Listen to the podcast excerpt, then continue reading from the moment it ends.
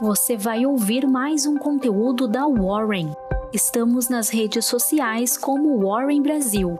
Acesse nosso site warren.com.br e saiba mais.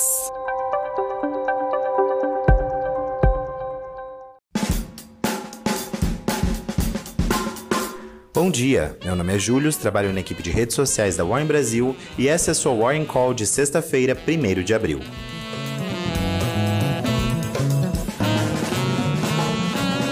Agenda de hoje. A B3 divulgará a primeira prévia do Ibovespa de maio a agosto. Além disso, o índice dos gerentes de compras industrial do Brasil será divulgado. Fatos que marcaram o dia de ontem. Na China, o PMI industrial chegou a 49,5 pontos em março, uma queda de 0,7 pontos. O parâmetro utilizado para analisar esse índice é 50 pontos.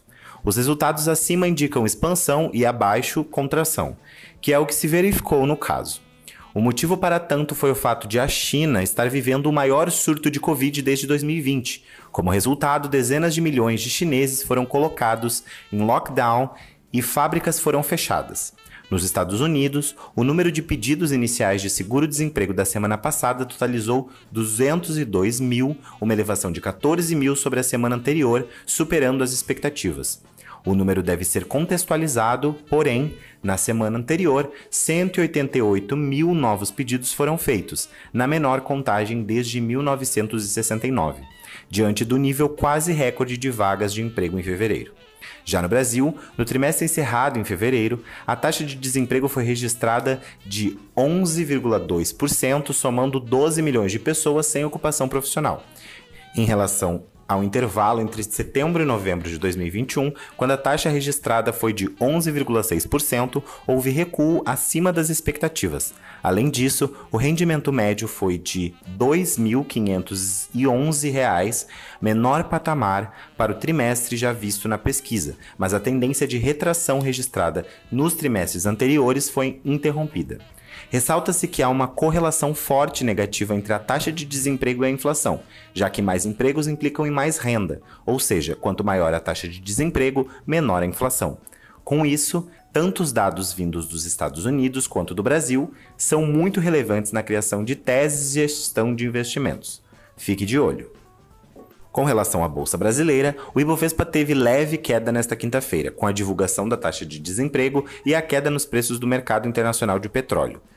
O índice encerrou a 120 mil pontos em queda de 0,22%. De todo modo, encerrou seu melhor trimestre desde 2020, no qual acumulou alta de 14,49%. Energia. Dia cinza para as petroleiras. Em resumo, a OPEP e seus aliados decidiram pela aceleração do ritmo de aumento da produção de petróleo. Nos meses anteriores, o aumento mensal vinha sendo de 400 mil BPD, para maio, porém, a organização optou pelo aumento de 432 mil BPD. Além disso, Joe Biden, presidente dos Estados Unidos, anunciou que 1 milhão de BPD na reserva estratégica do país serão liberados. A medida deve se estender por pelo menos seis meses, visando a redução da inflação. As decisões vindas da OPEP e da autoridade norte-americana irão aumentar a oferta de petróleo e possivelmente reduzir os preços da commodity. A Petrobras foi ainda mais prejudicada nesta quinta-feira, mas surpreendentemente, seus papéis apresentaram alta na contramão das pares. A companhia precisou enviar um comunicado ao órgão regulador dos Estados Unidos informando que a nova diretoria poderá alterar a política de preço dos combustíveis, considerando falas do presidente Bolsonaro.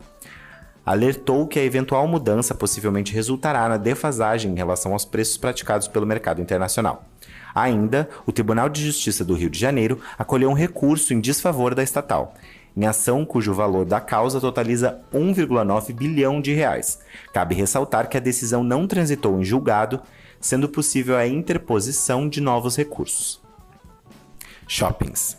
A Allianz Sanai, depois de várias tentativas frustradas de fusão com a BR Malls, anunciou que fará a indicação de uma chapa ao conselho de administração da companhia.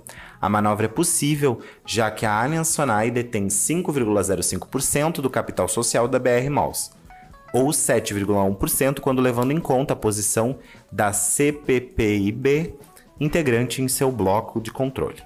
Em resposta, a BR Malls apresentou representação junto ao CAD, requisitando a realização de investigações à concorrente acerca da aquisição de suas ações. Requereu ainda a suspensão dos seus direitos de acionista. Frigorífico. A Minerva anunciou a conclusão da recompra e cancelamento de 51,3 milhões de dólares em títulos de dívida nos Estados Unidos, vincendos 2028 e 32,21 milhões de dólares vincendos em 2031. Segundo a companhia, o movimento está alinhado à estratégia de aperfeiçoamento de estrutura de capital, visando torná-la menos onerosa.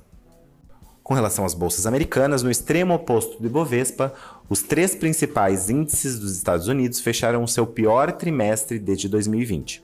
No último pregão do primeiro trimestre de 2022, marcado por rebalanceamentos de carteiras, Dow Jones S&P 500 e Nasdaq encerraram o pregão caindo 1,56%, 1,57% e 1,54%, respectivamente. No mercado de juros no Brasil, acompanhando o preço das commodities, os juros futuros fecharam em queda.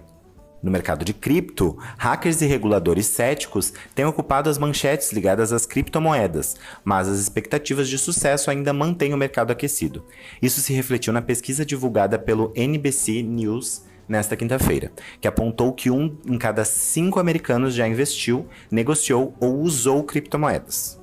Em relação ao dólar, com o mercado atento ao tax trimestral, taxa de câmbio calculada pelo Bacen, com o fim de março, o dólar caiu 0,54% para R$ 4,76. E essa foi sua Warning Call de hoje. Muito obrigado e até a próxima!